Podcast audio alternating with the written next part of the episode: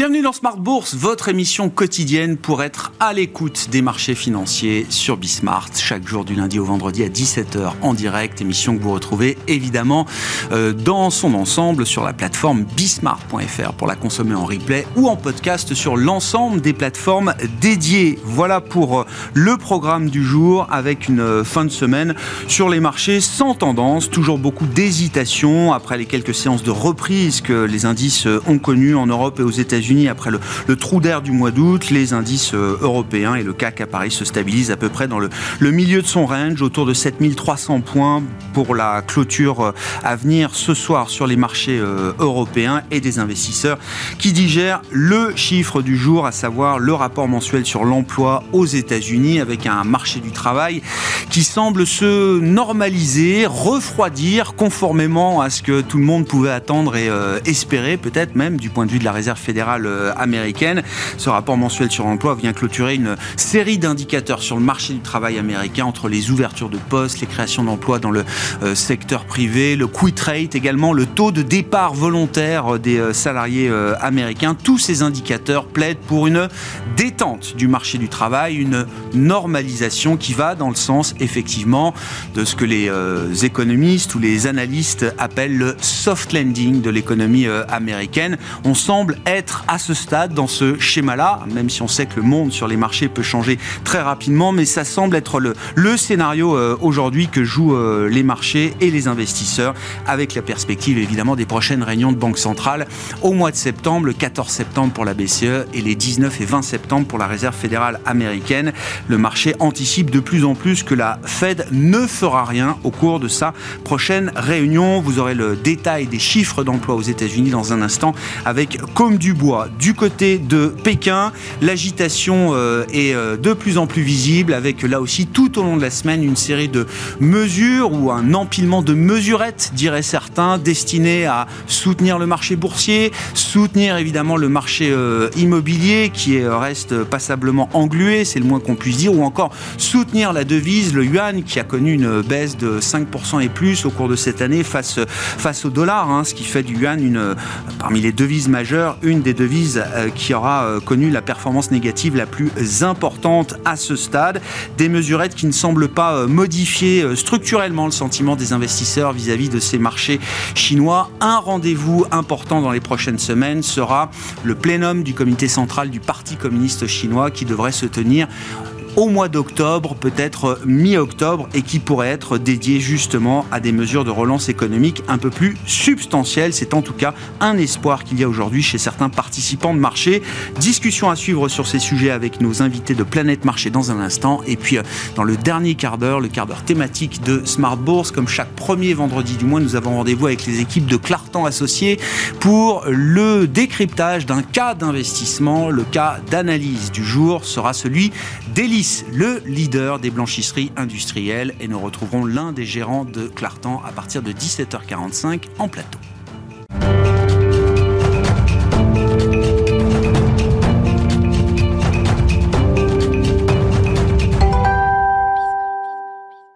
Mais d'abord, les infos clés du jour sur les marchés avec une dernière séance de la semaine euh, dans le sillage des précédentes qui montre toujours beaucoup d'hésitation chez les investisseurs avec comme du bois. La Bourse de Paris finit la semaine dans le vert. Les investisseurs ont pris connaissance des très attendus chiffres de l'emploi américain. Le département du travail a annoncé que 187 000 postes ont été créés en août aux États-Unis, un chiffre au-dessus des attentes du marché qui tablait sur 170 000 créations d'emplois. Le taux de chômage, dont le consensus anticipait une stabilisation à 3,5%, ressort à 3,8%. Du côté des valeurs, Renault chute de près de 5% à la Bourse de Paris, tout comme Volkswagen, dont le titre accuse de son côté une baisse de plus de 4%. Les deux constructeurs automobiles font les frais de leur dégradation par UBS de neutre à à vendre. De son côté, Total Energy affiche la plus forte hausse du CAC 40. L'énergéticien a dépassé les 2% de gains au cours de la séance, profitant de la progression des cours pétroliers après le resserrement de l'offre et des anticipations de nouvelles coupes de production par l'OPEP+. Enfin, à noter que Novo Nordisk a rejoint brièvement LVMH comme première capitalisation boursière en Europe, dopé par les bons résultats de son médicament anti-obésité. Le groupe pharmaceutique danois a vu son titre augmenter de 66% cette année. Sa capitalisation dépasse désormais les 390 milliards de dollars. Lundi, les marchés américains seront fermés pour cause de lobby day. Les investisseurs prendront en revanche connaissance de la balance commerciale allemande pour le mois de juillet. Tendance, mon ami, chaque soir, le résumé de la séance, les infos clés du jour sur les marchés avec Comme Dubois qui nous accompagne cette saison dans Smart Bourse sur Bismart.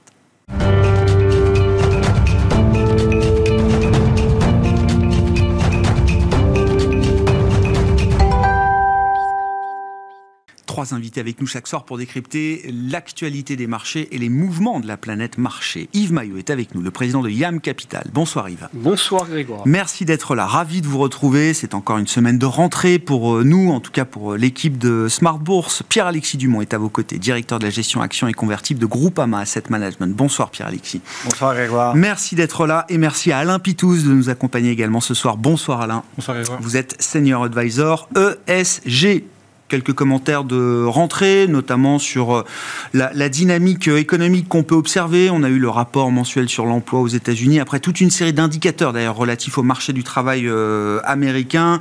On a eu des chiffres d'inflation en, zone euro. Qu'est-ce que vous retenez de cette euh, série de, données de rentrée, Pierre-Alexis, notamment du point de vue américain? Est-ce qu'on est encore dans l'idée d'un soft landing, d'un schéma un peu Goldilocks pour l'économie américaine? Oui, je pense que c'est vraiment un chiffre qui souffle le chaud et le froid. Hein. Et donc, euh, en effet, on est dans un ralentissement, mais très contrôlé, qui permet de, de, mettre en exergue un, scénario et de continuer à valider le scénario soft landing qui est maintenant très majoritaire parmi les, les, les investisseurs. Le, le show, c'est qu'on a quand même plus de création d'emplois qu'attendu. elles sont toutes révisées en baisse. Hein. Oui, Attention, et derrière, c'est ça. Elles sont, elles sont révisées C'est moins 110 000 sur les deux mois précédents, et puis on avait des grosses révisions en baisse également au cours de l'été. Hein. Mais, ça reste quand même des chiffres. Mais ça reste des chiffres quand même. Au-delà de 100 000 largement, même après révision. Donc, hein. euh, ça, presse, ça, ça, en effet, ça ne, ça ne plaide pas pour un, une, une, une, récession, un arrêt brutal de, de, de, l'économie américaine, et, et, et, euh, loin s'en faut. Et, et euh, et d'un côté plus, négatif, on voit quand même un certain nombre de, de ralentissements, euh, notamment sur la partie intérimaire, sur la partie des démissions et autres, qui font qu'on est dans un scénario de ralentissement contrôlé qui va nous permettre d'arriver vers, vers, vers, euh, vers, ce scénario de soft landing. Maintenant, voilà, la grande question qu'il faudra se poser, c'est, et que, que, les banquiers centraux posent d'ailleurs, c'est qu'est-ce que ce soft landing va permettre une désinflation suffisante euh, de, de, de, de, l'économie. Et c'est là-dessus, à mon avis, que les, que les, marchés vont encore hésiter pendant quelques mois, et, ou au moins quelques semaines, mais plutôt quelques mois. Là, les observateurs notent, alors il y a, y a, un indicateur dans le rapport du travail américain, donc le salaire horaire moyen, mm. qui n'est pas vraiment le salaire, hein, il faut regarder le nombre d'heures travaillées, etc. Mais c'est vrai qu'on a une progression qui est limitée à 0,2% d'un mois sur l'autre. On était plutôt sur des progressions mensuelles de 0,4, 0,5% encore il y a quelques mois à peine. Oui, mais alors euh, là, c'est le, nominal et le réel. Voilà, c'est-à-dire que, voilà, en effet, euh, l'inflation baissant, il est normal que les progressions de, de, salaire baissent au regard de l'inflation, mais finalement, elles baissent plutôt moins vite que, que l'inflation. Et donc, on est encore dans des progressions plutôt euh, réelles, salariales, qui sont qui plaident pas pour, pour une récession loin s'en faut. et, donc, dans ce contexte-là, on aura du mal à avoir de la désinflation, surtout qu'avec un scénario de soft landing, tout ce qui a été facteur de désinflation, qui est notamment la baisse des matières premières, est en train de au moins de se stabiliser, voire dans certains cas de se ah. retourner, comme on le voit sur le pétrole. Donc attention, voilà. Donc euh, ah c'est là-dessus, à mon avis, qu'on peut avoir sur les prochains mois des, hésitations de la part des marchés financiers. C'est toujours le risque inflationniste qui est le risque principal de, du scénario de soft landing. Croissance, inflation. Voilà. Et avoir les deux en même temps, avoir beaucoup de croissance et beaucoup et, moins d'inflation, c'est toujours compliqué dans voilà dans, dans une situation économique euh, normalisée. Yves, vos commentaires sur cette rentrée macro, hein, enfin sur l'aspect macro De, la, de, la, rentrée Non, effectivement, on a tous les éléments pour l'instant qui plaident dans ce sens d'un soft landing, même si beaucoup de gens pensent que ça arrive assez peu souvent ou peu longtemps. Donc ça, c'est une question. Effectivement, on est euh, là. La question qui se pose, c'est euh, va-t-on avoir une désinflation suffisante aux yeux des, à la lecture des banques centrales, mm. euh, sachant qu'effectivement, les effets de base favorables qu'on a eu en 2022 là s'effacent sur la partie matière première, qu'on voit depuis quelques jours, quelques deux, trois semaines une alors un rythme modeste, mais une progression des cours du brut hein, mmh. assez régulière. Là, on franchit quelques points techniques. Donc voilà, ça, tout ça pose question. Mais en amont, il faut, enfin pour moi, la question de savoir si vraiment on s'achemine plus durablement un scénario de soft landing reste posée. Est-ce qu'on ne va pas avoir un, phénomène catch-up Je crois que c'est Bank of America qui a peur de ça. C'est-à-dire, à un moment donné, le relèvement quand même très fort qu'on a connu depuis un hmm. an et demi sur le, le, niveau, le prix de l'argent, euh, va assez brutalement, comme ça s'est déjà passé, euh, là, transformer le soft landing en, atterrissage plus brutal. Hmm. Euh, c'est vrai pour l'instant, tous les éléments plaident dans ce sens-là, mais euh, je pense qu'il faut se garder d'être péremptoire. La question n'est pas totalement tranchée quand même. C'est pas parce que l'économie a résisté à 500 points de base de hausse de taux à une vitesse fulgurante que le maintien dans la durée de ce niveau de taux de restriction monétaire aura pas un impact peut-être un peu plus délétère que ce qu'on a observé jusqu'à présent. Exactement. Et là, sur ce, sur ce, ce constat-là, cette crainte-là, personne n'en sait ben non. On le saura, mais. Et moi non plus, je suis désolé, Après coup. Oui, non, non, je comprends. C'est un peu terre inconnue de ce point de vue-là, euh, au regard de la dimension historique, effectivement, du, euh, du mouvement. Alain mais je crois que la remarque que vous venez de faire est exactement ça. C'est-à-dire que les banques centrales ont quand même réussi leur coup pour le moment. C'est-à-dire que euh, avec une hausse des taux et un peu de reprise de liquidité, pas beaucoup, mais quand même ça a commencé hein, nettement. Et on a nettement une reprise de liquidité globale dans le marché. Donc elles font le boulot. Et euh, elles ont réussi, euh, en disant qu'elles étaient prêtes à admettre, enfin en particulier la Fed, euh, une récession éventuellement, et même une petite hausse, euh, enfin même une hausse du chômage. Du chômage, bien sûr. Qualifier Le, niveau de hausse du chômage.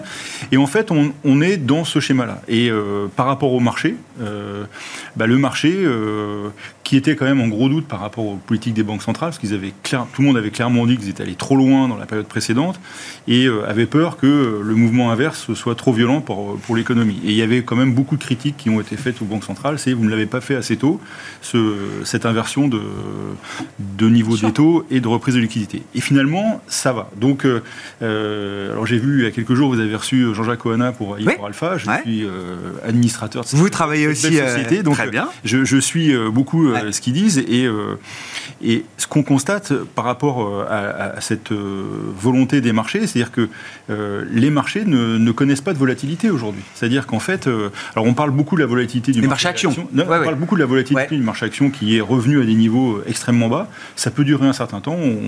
On, peut euh, chacun se rappeler de moments où la volatilité reste basse pendant euh, des semaines et des semaines. Et ce que je trouve euh, intéressant en ce moment, qui conforte l'impression globale que bah, la résilience est là. bon, peut-être il y a des questions, on en parlera probablement après. Mais pour le moment, la volatilité sur les devises sur les grandes devises est très faible. Mm. La volatilité sur les taux, on a connu un passé où on avait même plus de volatilité sur les taux que sur les actions. Là, on est revenu sur des niveaux qui sont quand même acceptables.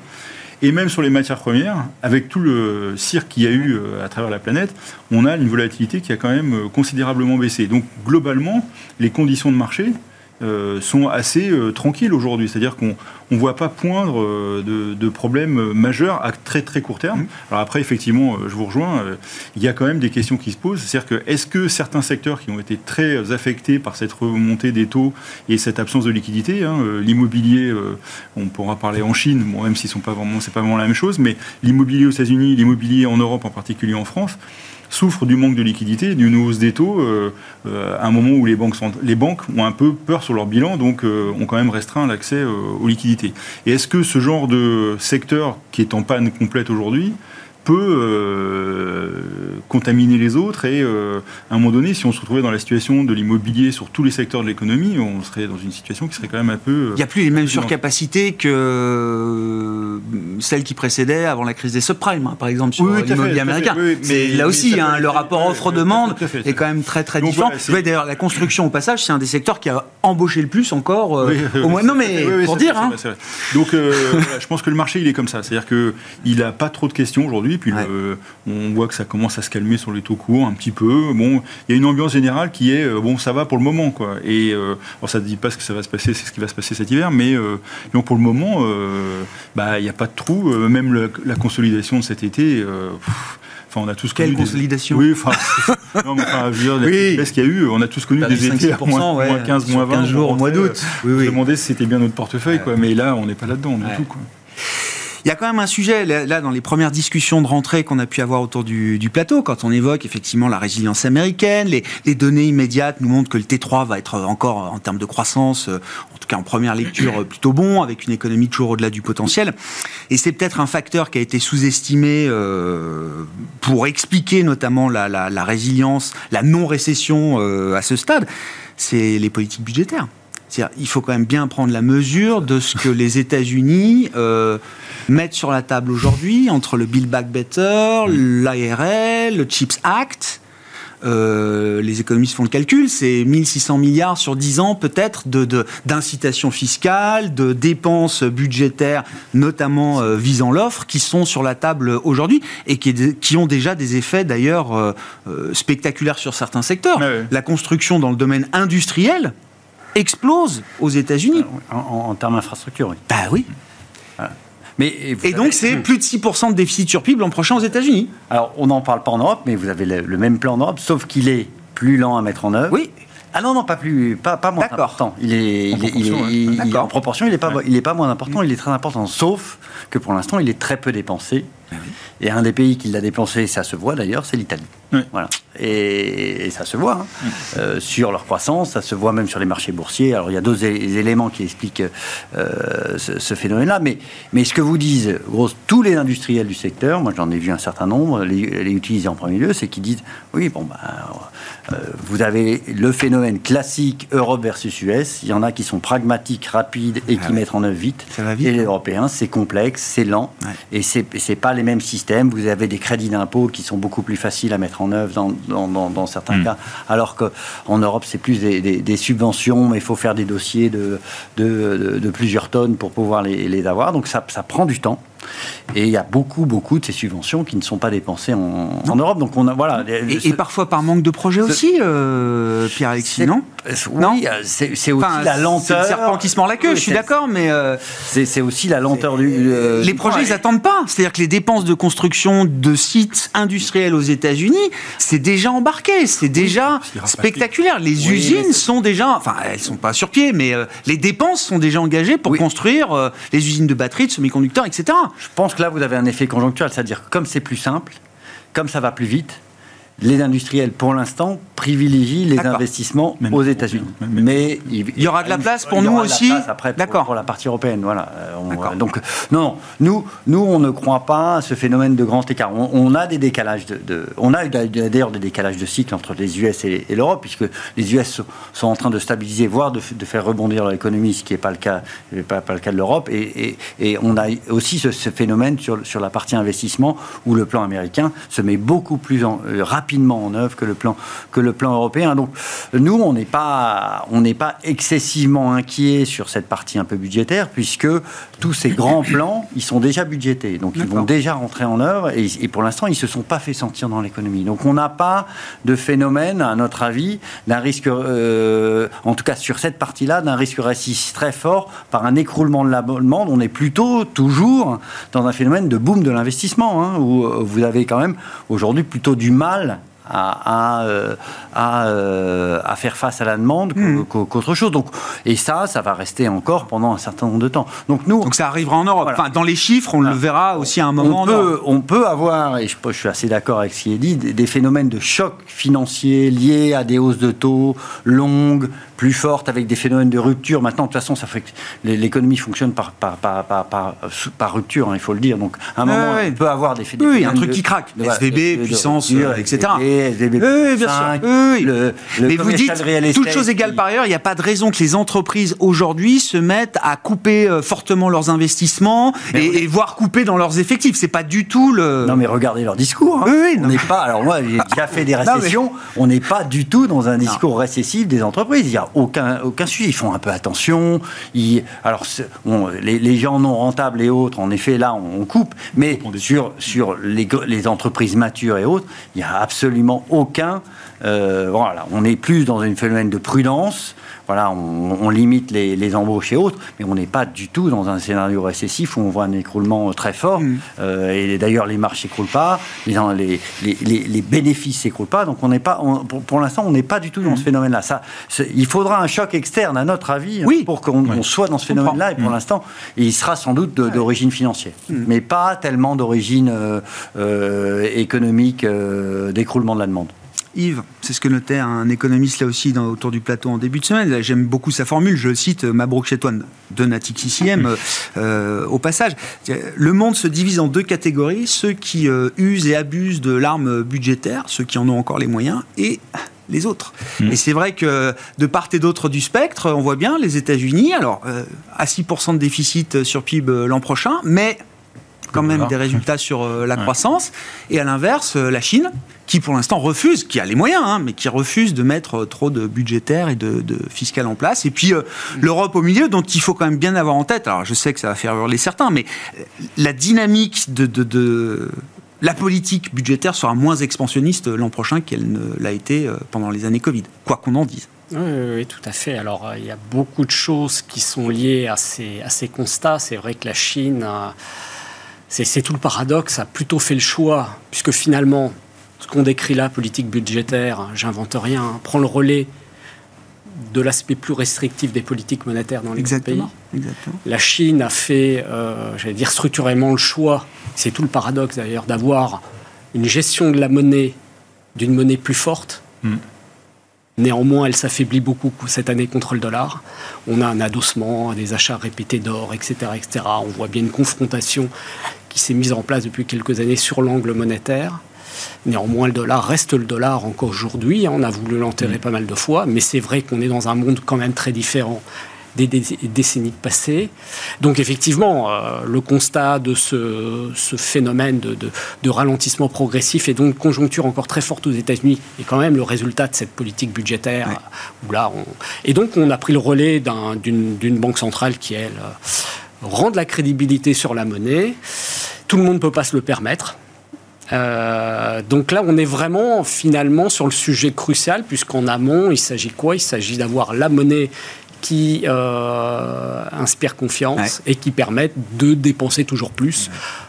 En fait, euh, en résumé, beaucoup plus que n'ont permis les, nos économies de créer de la valeur, puisqu'on sait très bien, pour différentes raisons, depuis la crise financière de 2008, le choc Covid euh, il y a 4 ans, qu'on est quand même dans des déséquilibres, j'allais dire,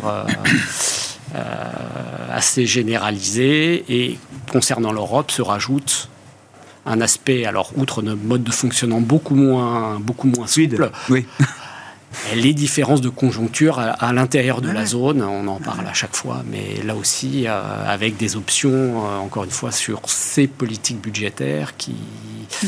Là, on est sûr quand même, si on doit signaler des, points un petit peu, non pas de rupture peut-être, en tout cas des, des points négatifs euh, concernant l'Europe, c'est à mon sens celui-là. Hein, on est quand même sur des trajectoires euh, et, des, et, des, mindsets, hein, des façons de voir les choses quand même assez, assez différentes.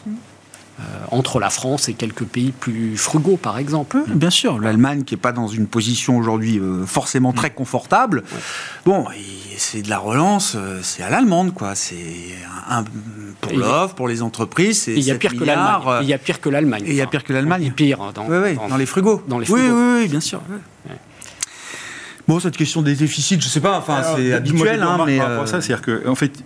ça reviendra un sujet pour les marchés peut-être un moment. Tous ces investissements faits par euh, les, pays, les grands pays occidentaux, euh, pour moi, ont deux. Enfin, il y, a, y a une première chose, c'est que c'est un arbitrage aussi. C'est-à-dire qu'en fait, c'est autant qui va plus comme avant répartis dans tous les pays émergents. Je disais encore aujourd'hui, euh, les Brésiliens euh, se demandent comment ils peuvent faire pour relancer leur économie, parce que euh, là où avant il y avait quelques entreprises américaines qui venaient s'installer, ils viennent un peu moins. Même chose en Asie, je pense que ça joue quand même beaucoup. Ça c'est la première chose. Donc il y a cet arbitrage, ça joue très défavorablement pour beaucoup de pays qui ont besoin de ça. Autre chose, je pense que le la politique américaine va déstabiliser un certain nombre de pays. Ah bah c'est déjà, déjà le cas depuis plusieurs années. Hein. Trump a passé un premier coup et là je pense qu'on a un deuxième coup financier qui est quand même assez violent. L'autre chose, c'est que le multiplicateur n'est pas le même non plus. Hein. C'est-à-dire que on, enfin, quand on investissant aux États-Unis, ça, ça, génère pas mal. En Europe, un peu moins probablement. Et ça en générait beaucoup dans les pays émergents. Quand vous installez une usine, tout ce qui se met autour, en Europe, vous l'avez déjà. Donc il n'y a, a, pas ce phénomène. Donc globalement, pour l'économie, c'est quand même aussi un peu moins bon. Donc ça plus ça. Et alors après, tout à l'heure, vous avez dit un truc, moi je ne suis pas, enfin, pas d'accord avec ça, c'est quand vous dites que la Chine a les moyens, je pense que la Chine elle a peut-être les moyens, mais euh, je pense que c'est dans un schéma politique qui ne le permet pas de le et de le mobiliser. Donc, euh, euh, ils l'ont peut-être, hein, financièrement, économiquement, eux pourraient. Mais elle n'est pas dans la capacité de déployer le stimulus que certains attendent. Et puis au laser, je pense qu'ils ne savent pas où le mettre. C'est-à-dire que donc il y a bien un problème sur l'immobilier. Alors c'est intéressant de voir comment ils réagissent parce que peut-être que dans quelques temps, on sera obligé de regarder comment on fait les autres pour sortir du marasme. donc je voilà, je pense que on a cette dichotomie et en allocation, euh, enfin moi je le, je le, vois et, je, et on le voit aussi quand on fait euh, AI for Alpha, quand on regarde l'allocation qui est faite, elle est, elle est très centrée euh, pays occidentaux parce que il y a plus de visibilité dans des endroits où les devises sont faibles, il y a un problème budgétaire, il y a un problème d'inflation bien souvent, sans parler du problème climatique, je pense qu'on en parlera après parce que l'été quand même été assez, assez douloureux pour beaucoup d'endroits. Donc tout ça fait que cette dichotomie elle est pas bonne. Et en plus, on, la retrouve aussi dans les banques centrales. Hein. C'est-à-dire qu'on a des banques centrales qui restreignent, là où la banque centrale chinoise continue euh, d'essayer d'être plus expansionniste mm-hmm. avec le Japon qui est toujours un peu à faire cavaler les sols. Donc ça, c'est pas bon. C'est le truc qu'on pourrait dire sur les banques centrales aujourd'hui. La coordination n'est pas là. Donc cette fragmentation n'est pas bonne pour l'économie. Globalement, c'est à un moment donné qu'il il va se passer. Il faut que ça se, ça se reconverge. On verra encore une fois en Chine. Voilà, il y a ce, plénum du comité central du Parti communiste chinois. Non, mais si c'est vrai. Oui, ça va aider. Oui, important. Alors visiblement, les réservations de billets d'avion, d'hôtel nous indiquent la troisième semaine d'octobre. C'est ce que me disait. Un... non, mais c'est comme ça qu'on sait, puisqu'il n'y a pas d'agenda, ils communiquent pas officiellement sur une date, mais visiblement à Pékin, ça réserve les hôtels pour la troisième semaine d'octobre. Donc ça pourrait être à ce moment-là. Euh, ça pourrait être un plénum dédié à à, l'économie. Enfin, sur la Chine, quand même, le sentiment de marché ou le, pessimisme des investisseurs est quand même déjà très prononcé. Euh. Oui. Bah, je dis pas euh, que ça peut aller que mieux, mais il y a un moment, euh, la dose de pessimisme, elle est quand même déjà bien là. Hein. Non, mais de toute façon, les marchés font ça. Hein. donc, là, aujourd'hui, soyons très, très clairs, le, pessimisme Europe versus US et, Chine versus US, il est, il, est, il est en effet très fortement ancré chez les investisseurs. Euh, mais il y a des raisons quand même objectives à ce, pessimisme, donc faut pas, euh, il ne faut pas le, nier. notamment en Chine, c'est ce que disait Alain est, vrai, c'est-à-dire euh, ils le relancent comment? Ils vont pas refaire des immeubles alors que les immeubles sont vides. Hein. Donc, et c'est vrai que un plan d'infrastructure, c'est ce qu'il y a de plus, de, plus efficace pour soutenir la demande des ménages. Après, il faut, faut, soutenir la demande des ménages, mais c'est vrai que bon, bah, c'est un changement de politique économique. De toute façon, leur agenda politique, il est vers quelque chose de beaucoup plus équilibré. On avait un agenda politique très pro-croissance euh, dans, pendant, à partir du, début des années 2000 jusqu'à jusqu'à Xi Jinping.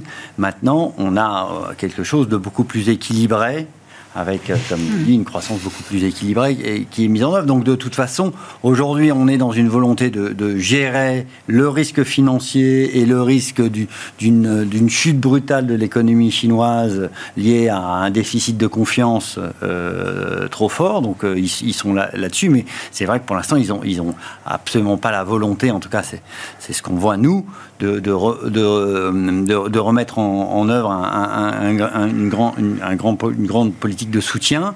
Voilà, après, euh, je suis assez d'accord avec vous, c'est-à-dire qu'on a un phénomène de pessimisme qui est assez fort, et notamment nous, ce qu'on voit, c'est que euh, ce phénomène de, le phénomène de déstockage via la sortie du Covid, qui a été très très pénalisant pour, pour euh, l'industrie chinoise, elle, ça devrait commencer à se calmer un peu. Oui, c'est ça. C'est-à-dire comme des phénomènes mécaniques, physiques. Il y a des phénomènes euh, mécaniques, physiques.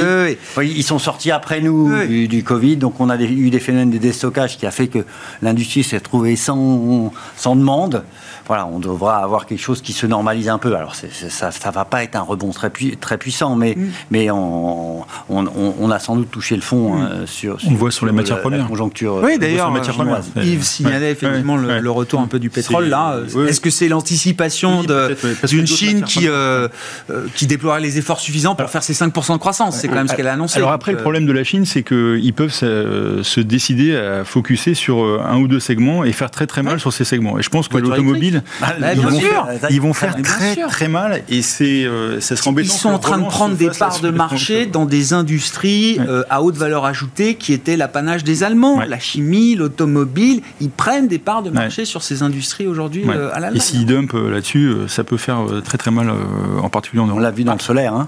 Dans le solaire, oui. oui on le ah, c'est déjà le cas sur l'automobile. Oui, oui, bien sûr. Regarder les capitalisations. Tesla, je crois, a rebaissé encore ses prix en Chine aujourd'hui, il me semble. Enfin, voilà, c'est là. Et puis, il dit, il suffit de regarder le niveau des capitalisations de marché. On est déjà dans ce moment-là.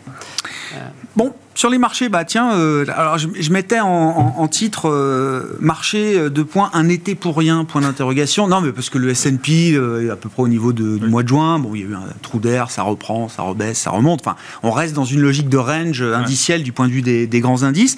le stock 600, c'est pas un été pour rien. Ça fait déjà six mois pour rien quasiment. C'est depuis février-mars que l'indice européen des 600 grandes valeurs européennes de ce qu'il représente, en tout cas, ne fait plus rien.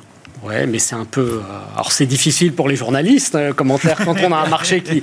Mais c'est un peu dans la logique de fonctionnement des marchés. Hein. On a des l'essentiel des variations qui sont concentrées sur des, des, mm. périodes de temps. Et pourquoi? Bah, Ça s'est passé, on le sait tous, hein, autour de la table au début d'année, parce qu'on a eu d'abord un effet élastique par rapport à 2022, et qu'ensuite on est rentré dans cette phase de désinflation euh, un peu partout, qui a permis de générer. Puis on s'est aperçu aussi que bon, finalement les boîtes continuent à délivrer voir pour pas mal de grands groupes cotés bénéficier de ces effets inflationnistes à mm. travers leur politique de tarification. Et on a même des groupes qui, très cash positifs, ont même bénéficié euh, du niveau des taux d'intérêt, etc., etc. Donc tout ça a fait que euh, là où il y avait eu excès de pessimisme en 2022, euh, on a eu un effet rebond très fort. Mm. C'est le début d'année. Bon, c'est assez habituel. Et puis après, après, on regarde ce qui va se passer à horizon 6 mois, 12 mois, 18 mois. Et là, c'est plus compliqué. Tant du point de vue de l'inflation on vient d'en parler, que des perspectives de croissance, même si les boîtes délivrent et qu'on a encore eu plutôt des bonnes surprises. Bien sûr.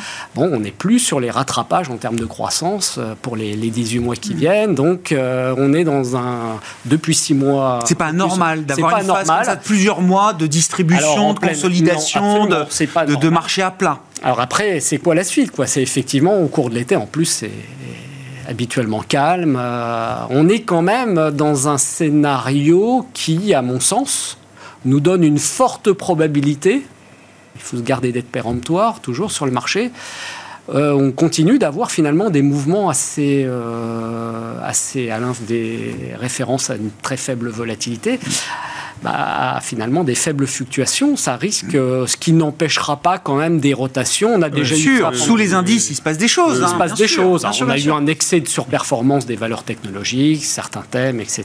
Bon, ça s'est euh, légèrement modifié, un petit peu rééquilibré.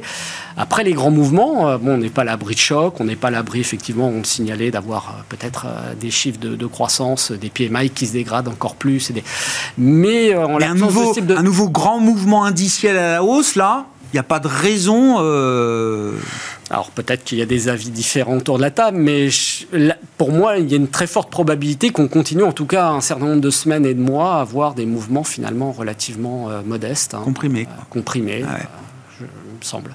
Alain, sur les grands mouvements indiciels et ce qui se passe peut-être aussi sous les indices. Hein? Oui, alors je rejoins sur les, indices, on va être encore probablement un peu très, très dépendant des taux d'intérêt qu'on fait. C'est-à-dire que si les taux longs venaient à remonter pour une raison ou pour une autre, on sait ce qui va se passer sur pas mal de valeurs de croissance. Hein. Donc euh, c'est un petit aperçu cet été. Oui, c'est ça. Oui, tout à fait. Donc euh, et c'est ça le deuxième volet, c'est-à-dire qu'il y a quand même euh, quelques valeurs qui ont souffert cet été. Hein. Des valeurs de croissance qui ont quand même bien reculé, qui ont pesé sur des indices, finalement avec une vision globale qui reste à peu près à peu près stabilisée. Donc voilà. Et, et après, il y a un autre truc, moi je trouvais intéressant dans ce qui s'est passé dans les résultats qui ont été annoncés. C'est-à-dire qu'il y avait, euh, on a vu sur le, deuxième niveau de la techno. le premier niveau de la techno, lui, il a, il a, passé ça à peu près euh, correctement. Mais le deuxième niveau de la techno. Deuxième rang ouais, Le deuxième rang, la, la, D2. Voilà, la, D2 de la techno, la Ligue 2 de la techno. Et qui avait euh, rebondi après une année euh, catastrophique. Et puis, qui gentiment ont annoncé des guidance qui étaient un peu moins élevés, mais qui restent quand même des trucs. À, le cloud, l'industrie du cloud, c'est du 30-35% de croissance. Mais on s'attendait plutôt à 40, comme ils avaient fait l'année précédente, enfin la fin d'année précédente. Donc là, je pense qu'on va avoir une, phase, c'est-à-dire pour pas mal d'entreprises, euh, elles se sont fait découper en rondelles en annonçant des, guidance un peu moins élevés. Et là, je pense qu'en fin d'année, il va falloir qu'elles délivrent ce qu'elles ont annoncé de manière prudente. Et si elles font pas ça, je pense qu'on va avoir euh, un peu sur certains secteurs, je ne parle pas du marché globalement, je pense que le marché globalement, entre les deux, ça devrait à peu près euh, aller entre celles qui étaient en retard, etc. Enfin bon. Mais voilà, il y a des segments de valeur de croissance. Il va falloir que euh, cette période un peu de doute qu'elles ont semé en annonçant des résultats historiquement très élevés, mais des guidance un peu moins mm. bonnes, bon, c'est du moins 25% hein, sur pas mal de valeurs. Donc tout ça fait que on va avoir une fin d'année où les, les, résultats vont être extrêmement scruté. Et avec, euh, on en, c'était un peu prévu qu'on en parle, mais Nvidia ou des boîtes comme ça euh, qui ont capté. C'est-à-dire qu'en fait, euh, l'IA, donc tout le monde parle de l'IA. Il y a, je sais plus, il y a combien 25 000 boîtes qui ont parlé dans leurs résultats de l'IA. mais mais c'est Nvidia qui en profite. Ouais, c'est, Nvidia qui profite. Quelques autres aussi, mais oui, parce qu'ils ont ils ont fait une plateforme quoi qui qui est euh, un peu comme euh, ce qu'a fait Apple dans un, dans un autre domaine, mais ils, font quelque chose qui est euh, finalement assez fermé. Quoi. Et puis en plus, ils font des deals avec tous leurs gros clients, tous leurs gros concurrents, enfin c'est un truc, c'est une machine. Quoi.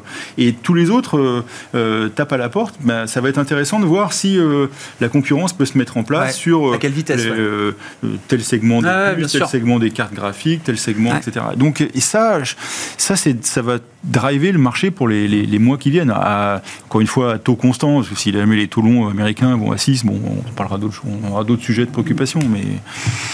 Le thème de l'IA, comment vous le découpez, euh, Yves? C'est euh, très euh, Nvidia spécifique et quand je dis Nvidia, peut-être quelques autres valeurs pour les marchés cotés. J'entends parce que des levées de fonds dans le privé sur l'IA, il y en a tous les jours aujourd'hui. c'est sectoriel. Est-ce que c'est déjà même un sujet macro? Comme il y a quelques années on regardait les résultats d'Apple, mais c'était global macro le résultat d'Apple. Là, les résultats d'Nvidia cet été, c'était le débat qu'on avait en début de semaine. qui avait le plus d'importance Jérôme Powell et ses 12 minutes de discours à Jackson Hole, ou les résultats de Nvidia qui sont venus consolider quand même l'idée qu'il y avait un, un essor assez spectaculaire d'une nouvelle génération d'IA euh, pour le futur. Non, mais l'intelligence artificielle, bon, d'abord, c'est pas un phénomène totalement nouveau. Il y a l'éclosion cette année, donc euh, ça va quand même percoler dans, pas mal de domaines. Non, mais il y a un nouveau chapitre qui s'ouvre quand même dans l'histoire euh, euh, déjà de, plusieurs décennies de l'IA. Il y a quand même un nouveau chapitre qui semble commencer. Oui, ouais, absolument. Après, quand on regarde plus spécifiquement les produits d'NVIDIA, comme ça a été dit par l'un, il, y a un système vraiment très spécifique, qui génère une croissance complètement dingue, qui leur donne un temps d'avance sur les autres. Et effectivement, la boîte se paye, il y a des performances extraordinaires, un niveau de capitalisation complètement dément, mais les revenus publiés ces derniers trimestres, ceux en cours, sont délirants. Le prochain Q3, on sait qu'on va être non plus sur les 13, mais 16 milliards.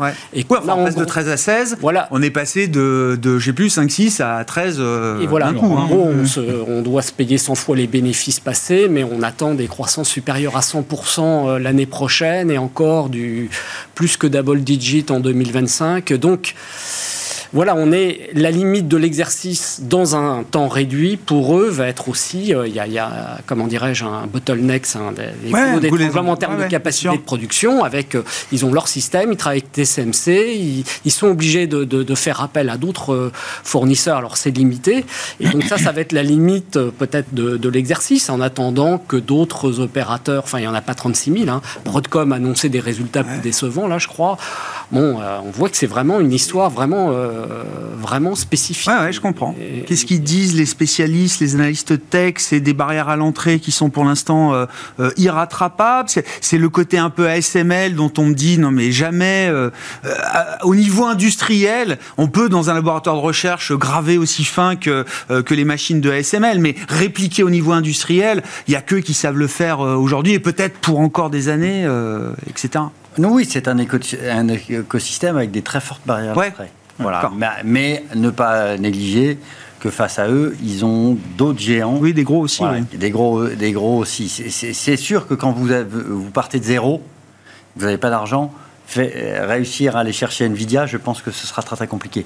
Maintenant, quand vous êtes Apple, que vous êtes Google et que euh, vous, ils, peuvent considérer qu'Nvidia capte une trop forte part de la valeur ajoutée, le système que eux mettent en place pour leurs clients, ils vont vouloir. Euh, voilà, on le voit d'ailleurs, on, est en train de le voir sur les paiements. Voilà, les paiements, Amazon, Google trouvent qu'ils lâchent trop d'argent au système de paiement, ils veulent, euh, ils veulent euh, faire quelque chose et ils sont en train doucement, hmm. sûrement, d'aller sur ce, d'aller sur ce, puisque je crois qu'Amazon c'est plusieurs dizaines de milliards par, par an de, de fees, de paiement, bon, c'est sûr que vous commencez à vous poser la question. Donc voilà, donc oui, il, c'est un très beau succès et, la, et on a, je pense, la conjonction de deux choses, c'est-à-dire il y a un, vrai phénomène. Voilà, vous savez ce qu'on dit toujours hein, sur les révolutions, c'est-à-dire qu'on la, la, bourse a tendance à surestimer les effets court terme, et à sous-estimer les, effets, long terme. Voilà, donc là, on est toujours ça, le, dans, dans, dans, ce phénomène où 1000 milliards, 1500 milliards, 2000 milliards, 800 milliards. Bon, personne n'en sait rien, mm. en toute honnêteté, parce que vous, avez 2-3 ans, sans doute même 4 ans de croissance exceptionnelle. Maintenant, il va falloir après euh, la maintenir. Une fois que tout le monde sera équipé, euh, mm. voilà, il, faudra créer, euh, créer un, et, alimenter cette croissance. Alors, je ne sais pas ce qui va se passer dans les années qui viennent par rapport à ça, mais je pense que le, le point, alors il y a l'IA, donc eux sont des gros fournisseurs de, de, matériel à des gens qui ont besoin de, traiter des données en masse. Donc ça, c'est je pense qu'ils ont une bonne avance. Euh, il y a de la compétition qui arrive euh, sur des puces moins consommatrices d'énergie, euh, moins chaudes, etc. Enfin, il y a des trucs comme ça. Bon, mais comme, disait Pierre-Alexis, ils partent de zéro. Donc, monter l'Everest en tongue, c'est pas facile. Mais, je pense que le point clé, c'est ce qu'ils sont en train de faire avec. c'est les premiers à, maximiser l'usage du cloud en fait. C'est-à-dire que on est habitué à avoir du matériel qui qui fait tout dans le matériel et puis qui euh, fait des sauvegardes dans le cloud. Mais je pense que l'étape qui est en train d'être mise en place et ce qui va complètement changer euh, l'informatique et l'utilisation qu'on en fait avec les tous les, mm. je vais les monter les habits connectés, tout connecté. C'est parce qu'on va se connecter au cloud. Quoi. Et en fait, euh, le matériel, il va être juste une interface d'accès à un truc qui est sans limite. Mm. Donc, effectivement, il y aura des très gros, il y aura des choix stratégiques. Pour le moment, il faut reconnaître que les choix stratégiques qu'a fait Nvidia sont excellents. Parce ah bah. que ils investissent depuis 10 ans, et puis au moment où ça explose, ils sont là. Quoi. Donc, euh, bon, donc euh, ils ont cette, euh, ce petit temps d'avance. Voilà, petit temps d'avance. je comprends. Et puis qui est très matériel, c'est-à-dire que eux, ils en ont vraiment tiré les profits. Quoi. C'est pas, c'est pas qu'un succès théorique. Quoi. La star du jour sur les marchés européens, c'est Novo Nordisk. Donc, côté à Copenhague, on est au Danemark, on n'est pas en euros, on est en couronne euh, danoise, mais quand on fait les équivalences ou en euros ou en dollars, Novo Nordisk s'est élevé au niveau de la capitalisation, euh, capitalisation boursière de LVMH, qui était jusqu'à présent la, première euh, d'Europe. Alors, on a eu l'habitude, il y a eu un match LVMH ASML à un moment, mm. et puis un peu plus loin dans le temps, on avait du Sanofi, du Total Energy, c'était un peu ça. Et c'est vrai que Novo Nordisk arrive un peu, pas de nulle part pour ceux qui suivent et qui connaissent, bien sûr, mais c'est vrai que moi-même, je n'avais pas en tête que Novo était déjà euh, à la taille de capi de, LVMH. C'est quoi l'histoire de Novo Nordisk, euh, Pierre-Alexis? Déjà, on peut se féliciter parce qu'on on dit souvent que euh, le gisement européen est vieux, qui hmm. voilà. Et on a, on a eu, on a eu à Dienne, bon là, quelques soucis, hein, voilà, Et on avait, et maintenant il y a, voilà, on a, on a Novo qui fait suite quand même à une série de succès. C'est pas non plus quelque. Voilà, on ça vient pas de On est parti d'une biotech qui est devenue aujourd'hui leader mondial de l'insuline et voilà et, qui continue à, euh, à, à, jouer sur son expertise et son innovation en termes de, de, génération de produits. On le voyait venir depuis longtemps. Hein. Il disait depuis longtemps qu'ils étaient euh, sur, euh, sans doute un, un médicament très intéressant sur l'obésité. Ils l'ont trouvé. Voilà. Euh, et je pense qu'il faut s'en féliciter. Après, voilà, c'est. Et l'idée, juste, Pierre, c'est important parce que l'idée, c'est que leur. Euh, alors, ça s'appelle Wigovi hein, chez euh, Novo Nordisk. La question, c'était de savoir est-ce que ça va être juste un médicament de confort qui permettra de maigrir avant l'été Je caricature un peu. Ou est-ce que c'est un vrai médicament qui, au-delà du fait qu'il vous fera perdre du poids, agira également sur les pathologies associées et les risques associés à l'obésité? Et visiblement, c'est ce que montre un petit peu, euh, c'est l'idée que qu'on a à travers les derniers résultats qui ont été publiés. On sait que l'obésité est facteur de comorbidité mmh. sur plein plein d'éléments, donc c'est pas très surprenant qu'en faisant perdre du poids à des, à des patients, vous ayez en effet une, une vie meilleure hein, de, sur, sur plein d'aspects, le cardiaque, vasculaire et, et autres. Donc nous, voilà, là-dessus, après, euh, bon, la, grande force de, de, ce produit-là, c'est qu'au départ, hein, c'était pour se soigner le diabète. Hein. donc, mmh. euh, c'est vraiment une. Un, oui, ils ont pivoté vers un autre, une autre indication. la grande force, c'est que vous êtes obligé de. c'est un, médicament que vous prenez à vie. Hein. Ah oui. Et donc, vous, avez en effet derrière une grande question qui est ah euh, est-ce que vous allez privilégier la partie, disons, prévention plutôt que la partie curative. Et on sait qu'on est en train d'essayer de pivoter vers la prévention plutôt que le, euh, le, curatif. Voilà, maintenant, il va falloir que les systèmes d'aide ah, et les systèmes de, euh, de, santé suivent, hein, parce que derrière... C'est nouveau comme euh, nouveau, manière d'appréhender. il faut quand même rester raisonnable, c'est-à-dire les, les, aujourd'hui les traitements vont, avec les volumes considérablement baissé en termes de coûts. Donc on aura quelque chose qui sera sans doute gérable. Mais euh, au final, voilà, c'est la, la, grande question aujourd'hui sur, sur, sur, ce, ce point-là. C'est pas le, fait que euh, ce soit efficace et ce soit bénéfique. C'est voilà comment on va gérer au niveau euh, des, des remboursements, de, bah, bien sûr, systèmes de santé ce, ce, nouveau médicament et cette nouvelle maladie. Juste pour conclure, parce qu'il faut qu'on s'arrête. Chez Groupama, vous avez plus de LVMH ou de Novo Nordisk? Ah, très bonne question. Euh, oui, est-ce qu'il vaut mieux avoir du Novo Nordisk ou du LVMH aujourd'hui? Non, les, les euh, je pense les deux. non, mais aujourd'hui, c'est comme les, les, Magnificent, les Magnificent Seven. Vous, vous êtes obligé. Vous avez une part de la valeur ajoutée des grands groupes qui, il faut le dire, hein, a plutôt tendance à augmenter. Donc vous, vous, êtes très présent sur les deux, mais on, est, on, est, on aimait beaucoup, beaucoup Novo Nordisk plutôt qu'LVMH. Mais, mais les deux, les deux sont des, des cœurs de portefeuille. On aime toujours LVMH.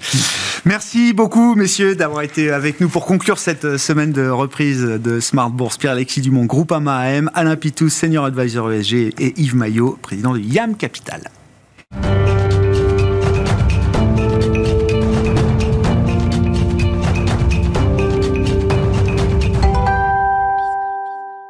Le dernier quart d'heure de Smart Bourse, une fois par mois, le premier vendredi du mois. C'est l'occasion de retrouver les équipes de Clartan Associés pour l'analyse d'un cas d'investissement. Le cas qui nous occupe aujourd'hui est celui d'Hélice et c'est Thibaut Dupavillon qui vient nous le présenter, associé et gérant financier chez Clartan Associés. Thibaut, bonsoir.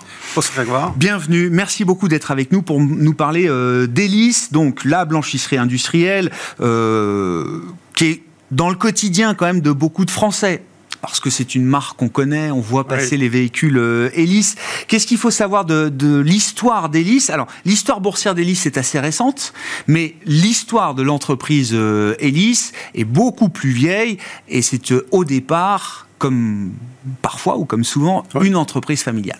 Oui, effectivement, ça remonte à la fin du 19e.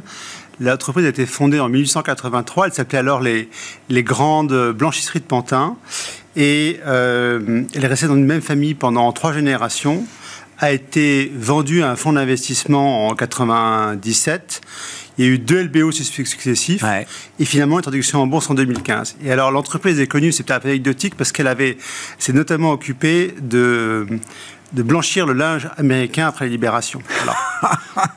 C'était le fait de gloire euh, à l'époque euh, d'Élise, semble-t-il. Ouais, En tout cas, un gros marché. Bien sûr.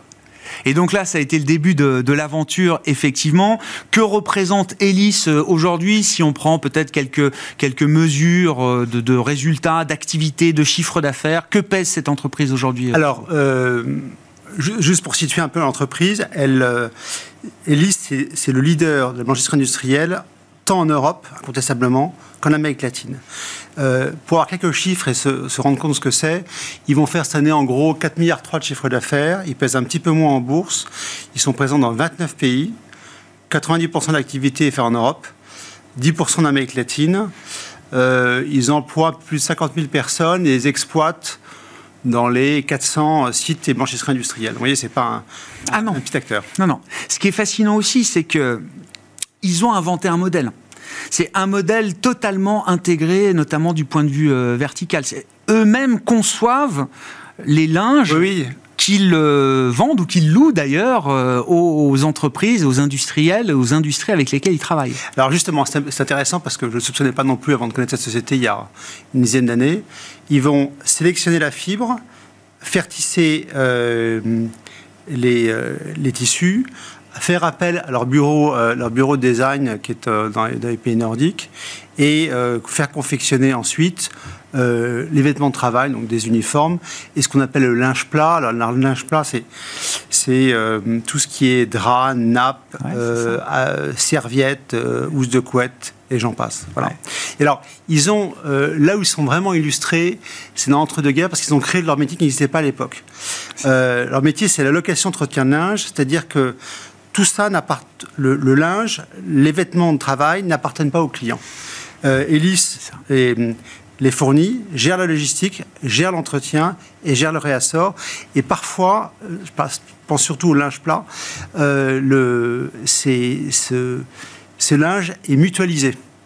Vous pouvez trouver les mêmes draps dans, dans un hôtel A ou B, peu importe, parce que c'est standard comment fonctionne le modèle d'affaires de, l'entreprise, quels sont les principaux euh, secteurs qu'ils adressent, quels sont euh, les principaux euh, pays également dans lesquels ils sont présents aujourd'hui, Thibault? Alors, s'il y a une chose qui caractérise le modèle d'affaires d'Elis, de, c'est un modèle d'affaires extrêmement résilient parce que les contrats sont pluriannuels. En général, c'est 4 ans.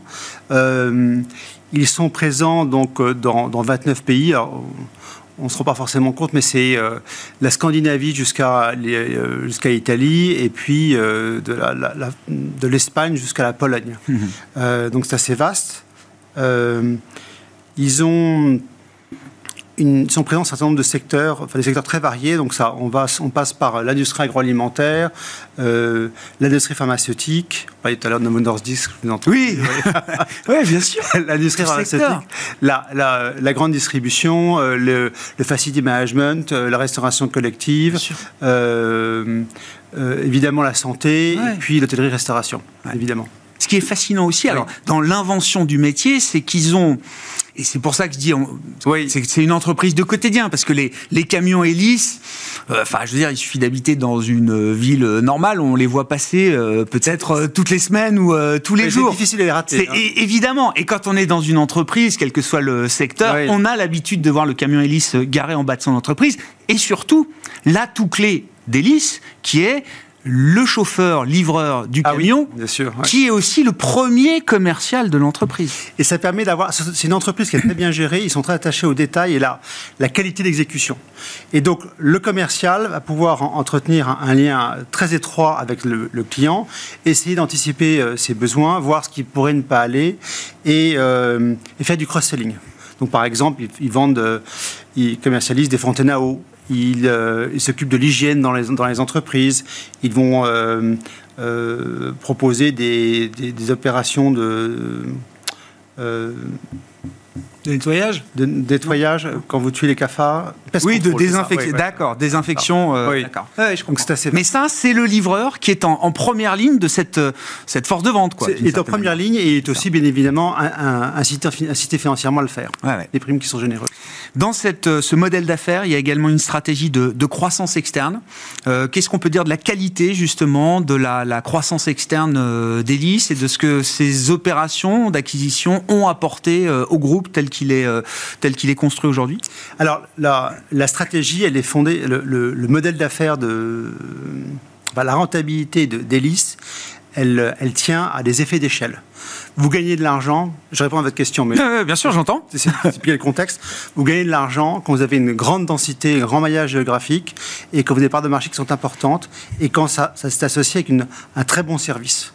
Donc, quand Elis euh, s'installe dans un pays, alors on reviendra après, mais quand il s'installe dans un pays, il va essayer euh, très vite de constituer un leader. Donc, soit il rachète un, un, acteur qui est déjà présent dans le top 3, soit il le bâtit très vite à coup d'acquisition. Et après, il va dérouler la pelote en des, des petites acquisitions ici et là. Alors, euh, c'est assez frappant parce que c'est une chose qu'ils ont bien réussi, mais parmi tant d'autres depuis euh, une quinzaine d'années, c'est le développement international. L'international, c'était 20% euh, des ventes en, 2008. Au l'introduction en bourse, c'était 50%. Et on est aujourd'hui à un peu plus des deux tiers. avec des, pays phares comme la France qui représentent un tiers de l'activité. En termes de part de marché, pour que vous ayez un ordre de grandeur aussi, parce que ça dit que la rentabilité, en France, ils ont 50% de part de marché. Je ne soupçonnais pas avant de connaître ce dossier. Hmm. Euh, dans les pays nordiques également, ils sont leaders euh, de très loin au ah Brésil. Euh, ils sont aussi leaders à la péninsule ibérique. En fait, sur 75% de leur activité, ils sont, ils sont numéro un. Hmm. Et les acquisitions, effectivement, il y a ah la politique d'acquisition, il, il, y a un vrai savoir-faire qui s'est installé de ce point de vue-là. Il y a un vrai savoir-faire parce que, alors ça tient, je pense, à l'entreprise tout entière et aussi la personnalité du dirigeant, Xavier Martiré, qui est euh, dans la boutique depuis 23 ans, qui a commencé par directeur de centre. Et quand on, parle avec euh, le management de, euh, des différentes acquisitions, il y en a une très importante qui a eu lieu en 2017, peut-être qu'on pourra dire un mot dessus. Mmh. Ce sont des gens qui descendent vraiment dans le détail. Mmh. Et il y avait un, détail qui m'avait marqué que je trouvais intéressant. Quand ils ont fait une acquisition, quand ils sont implantés au Brésil, ils se sont rendus compte que l'entreprise achetée euh, qui était présente uniquement dans la santé, logeait des puces dans les draps pour pouvoir euh, évaluer d'un seul coup de, euh, euh, de capteurs. De scan de scan, le ah. nombre de draps euh, dans, dans, dans, dans un casier. Et pour qu'il n'y ait pas de contestation possible ou pas de malentendu avec le client. Et ils se sont dit, c'est formidable, on va essayer de, de, dupliquer ça, c'est une édition du COMEX de 2018, on va dupliquer ça aux autres pays et aussi aux vêtements de travail. Alors, le vêtement de travail, vous, vous comprenez que ça a vraiment un sens, faut pas que vous trouviez avec euh, mon costume, mais inversement. 2017, donc, c'est quoi la ah oui, 2017 structurante? C'est l'acquisition d'un acteur anglo-danois euh, qui s'appelait Berensen. Et à cette occasion-là, Elise va doubler de taille. Ah oui. Euh, il va doubler de taille. Ça va passer par une grosse mise à, euh, mise à niveau, tant d'un point de vue opérationnel que d'un point de vue industriel. Et heureusement, tout ça avait été bouclé fin 2019, avant le Covid. Ah oui, d'accord. Donc c'est ça, dans la séquence IPO 2015, hein, c'est ça, l'acquisition 2017, bouclée juste avant le Covid. qu'est-ce, que le, qu'est-ce que le Covid a changé ou pas au dossier euh, Ellis, on imagine que c'est une entreprise, ah, les entreprises ferment, etc. Alors ça a dû être évidemment un moment euh, important. Alors heureusement, ils avaient une, euh, une activité qui est une clientèle extrêmement variée, parce que en fait, il y a quatre, en gros quatre quarts dans l'activité. Il y a l'industrie, euh, il y a les commerces et services, il y a la santé et puis l'hôtellerie-restauration. Mhm. Et vous, vous, souvenez qu'en 2020, euh, les restaurants n'étaient pas accessibles ou fermés, même chose pour les hôtels. Mhm. Et donc, ça aura coûté sur ce segment-là 50% de leur activité. Donc, l'activité a, a, baissé de 13% sur euh, euh, globalement, mais en fait, les autres secteurs, les autres segments sont restés à peu près globalement à flot. Euh, à flot. Et tout ça en maintenant une marge d'EBITDA ah, à un haut niveau à 34%. Donc c'est vraiment un tour de force. Spectaculaire. Et alors, euh, au-delà de ça, et c'est pour, pour, préparer l'avenir, parce que 2020 c'est derrière nous, là où ils se sont différenciés, où ils étaient remarquables, c'est par leur, la continuité des services. Et, donc ils ont continué à, à assurer leurs services, mmh. leur livraison, leur collecte, alors que de petits acteurs ne sont pas arrivés à le faire. Et ça a permis de gagner des parts de marché et gagner euh, et de renforcer leur image qui est déjà très bonne.